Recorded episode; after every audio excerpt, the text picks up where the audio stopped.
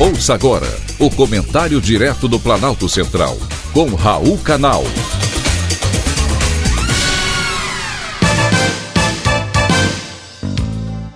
Queridos ouvintes e atentos escutantes, assunto de hoje: a grande descoberta. Ictiosauro. Já ouviram falar?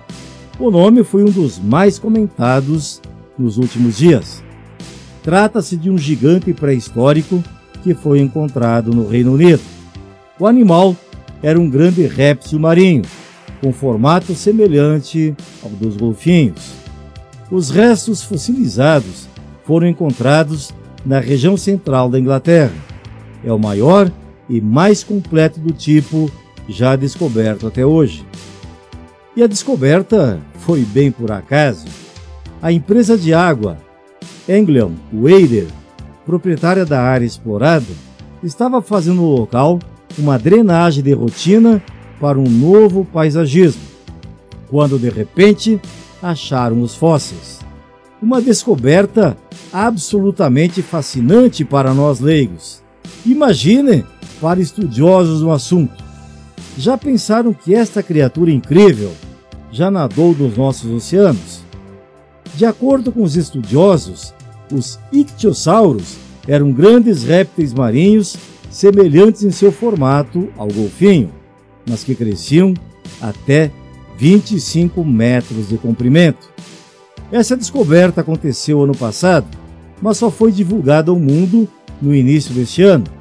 E acredita-se que o fóssil tenha, imagine, 180 milhões de anos, o que nos leva a crer que, embora tenha nascido no Reino Unido, é mais antigo que a própria rainha. Conhecidos como dragões marinhos, por terem olhos e dentes grandes, os ictiossauros foram extintos há cerca de 90 milhões de anos. Interessante saber que esses grandes animais já habitavam a Terra há tanto tempo. E essa descoberta nos faz sermos tão pequenos. Nós humanos chegamos bem depois. O primeiro registro fóssil de um humano foi na África há cerca de 195 mil anos. E os estudos de biologia molecular dão provas de que o tempo aproximado da divergência ancestral comum de todas as populações humanas modernas terá sido há 200 mil anos. Além de menores, somos recentes. Isso nos faz pensar o quanto devemos respeitar a natureza. Cabe a cada um de nós fazer do planeta Terra um mundo melhor e habitável para muito mais gerações.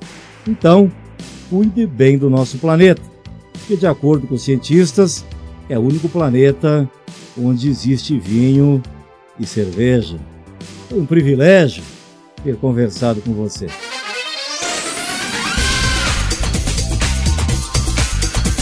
Acabamos de apresentar o Comentário Direto do Planalto Central, com Raul Canal.